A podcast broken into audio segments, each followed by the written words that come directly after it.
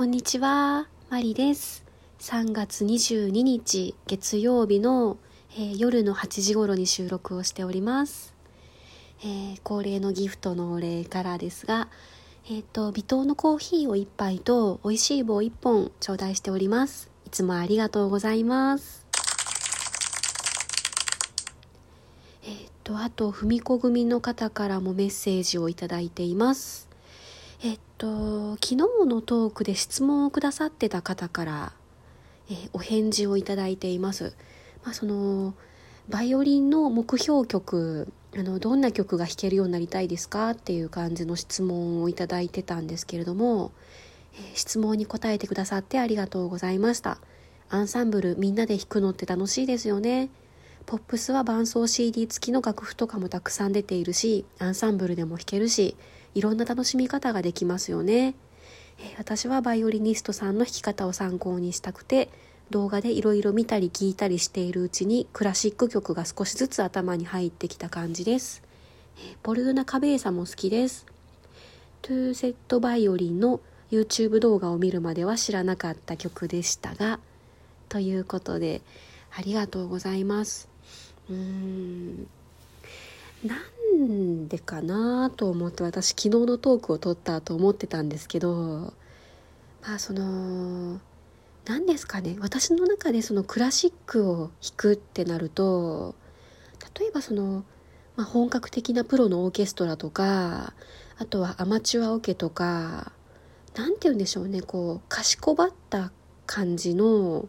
イメージなんですね。その弾く側の私もそのまあパーカーとジーンズみたいな 軽装ではなくてあのちゃんとした、うん、例えばその黒のレースの服とか なんかそのちゃんとした服で弾くようなイメージがですねクラシックはあるんですけれどもなんかそんなのじゃなくてこう本当に普段の私服でもいけるようなあのちょっとしたスタジオとかまああのちょっとしたステージみたいなところで軽く弾くみたいななんかそんなバイオリン弾きが理想かなと思ってるんですね。あとあの単語のポルーナ・カベーサご存知だったんですね。ありがとうございます。えーっと私がポルーナ・カベーサを知ったのはですねフィギュアスケートの浅田真央ちゃんの曲で使われていたのが多分きっかけだったと思います。もう何年前だったかな？多分2010年か2011年か。あのそれぐらいにあのフリーの曲だったと思うんですけどね。そのスケートの曲に選んでいて。でその真央ちゃんのスケートとその曲のイメージがなんていうかすごく合っていてその曲のタイトルまでは知らなかったんですけど曲のメロディーとかはすごい覚えていてで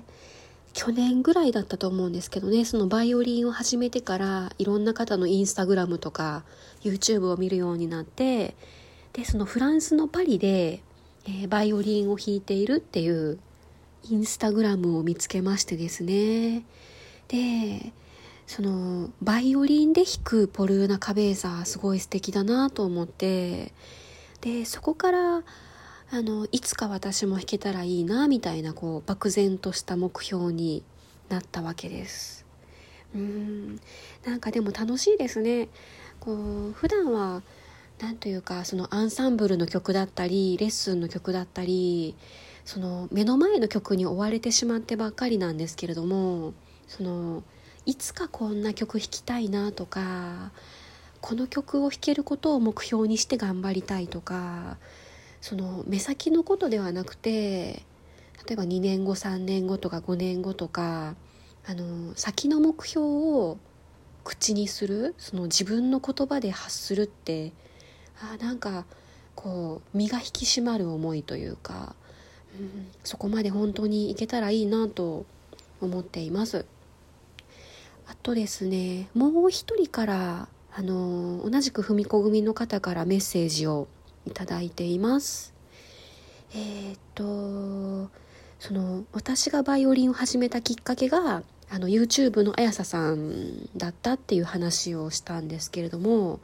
えー、自分も同じですということでメッセージをいただいています、えー、この方はですねあやささんの、えー、ローゼンクロイツを聞いて、えその曲が弾いてみたくて、え5弦5弦のバイオリンを買われたって書いてますね。すごいな。うん。でえっ、とあとですねちょっと答えづらい質問いただいてまして。まあ、あの楽器の質問ということでその職人さんが作った楽器を使ってますっていうふうに前喋ったことがあったと思うんですけどあの何という職人さんのバイオリンなんでしょうかという質問をいただいてるんですがですね、えー、これはですねすいませんちょっと差し控えさせていただこうかなと思ってます。まあその文子先生のいつぞやのトークで、まあ、その楽器の値段って普通は聞かないものなんですよっていうのもありましたのでその自分の楽器の値段をお伝えすることは私は考えてないですしあとはそのその職人さんの名前を言うと、まあ、大体の値段が 分かっちゃいますよね。でまあその値段が知られることを私は恐れているわけではなくてですねあの私のトークって大体バイオリンされてる方がほとんどあの聞いてらっしゃると思うのでなんかその、まあ、自分の楽器と比べてどうだだとかなんかそういういらない感情を持ったりとかまああの自分の楽器の方がいいの使ってるなっていうなんかそのあの上に見るみたいな感じになっても嫌ですし逆にもし私の方がいい楽器を使っていたとしたらその妬みとかひがみみたいな感じでその何て言うんですかねその、うん、職人さんとかその金額を喋ってしまうと気持ちよくラジオを聴けない人が出てくるんじゃないかなと思うのでまああのご想像にお任せします。えー、ということで、えー、ここから今日の雑談です。えー、私あのさっきすごい衝撃を受けたことがありましてですね今日の朝の文子先生のラジオトークなんですけれども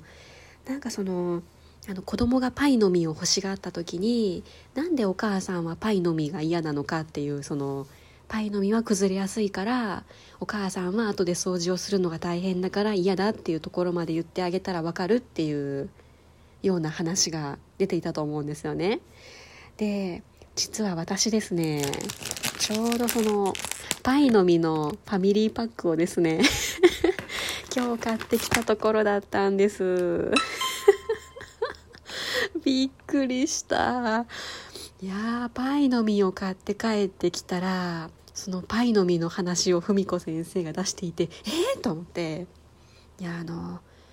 あの変態的な考えからいくとですねいやなんで文子先生私のこと分かってんだろうって思うわけですよ。そんなわけないんですけどね。いやなんかこう見られてんのかなとかうん。ちょっとドキッとしましたね。まあ確かにパイの実崩れやすいのであのこぼさないように慎重に食べようと思います。で私の場合はですねあの一人暮らししてますので自分がこぼした分は自分で片付けるので全て自己責任です。であとですね、えー、土曜日に原交換セミナーでエバピラッチゴールドに変えてきたところなんですが、えー、だいぶ弦も安定してきた気がします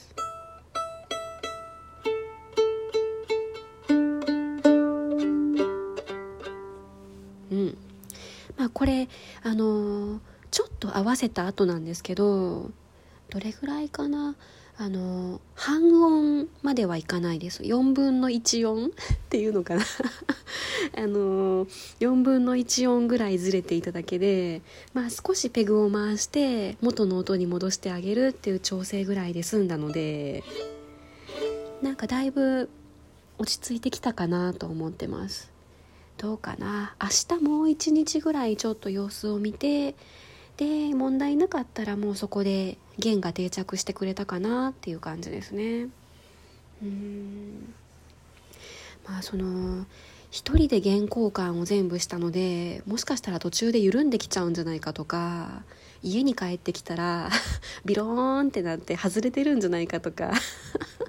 心配しながら帰ってきたんですけどなんとかいけましたね。うん。あとはその昨日のトークで言っていた時間短縮とその音の目安が分かるように頑張りたいなと思っています。でえー、っとあとですね実は、まあ、あの私バイオリン2本持ってるんですけれども、えー、1本をですねメンテナンスに出してます、まあ、メンテナンスって言っても、ちょっと調整で最初は見てもらうつもりだったんですけどその前のオーナーさんが使っていた方のバイオリンでですねどうしてもそのバイオリンの表板のところにちょっとまあちっちゃい傷があったりとかあとは右側の C カーブのところにその弓のフロッグをぶつけたような跡があったりして機会があったら直したいなって思ってたんですね。でまああの多分丁寧にやって2週間ぐらいかかるって言われたので今その半分ぐらいかな折り返し地点ぐらいのところなんですけれどもえー、まだかなまだかなと思いながら いややっぱり家に楽器があるのが当たり前になっちゃうとその2週間も預けてると寂しくて仕方ないなと思っていますマリでした。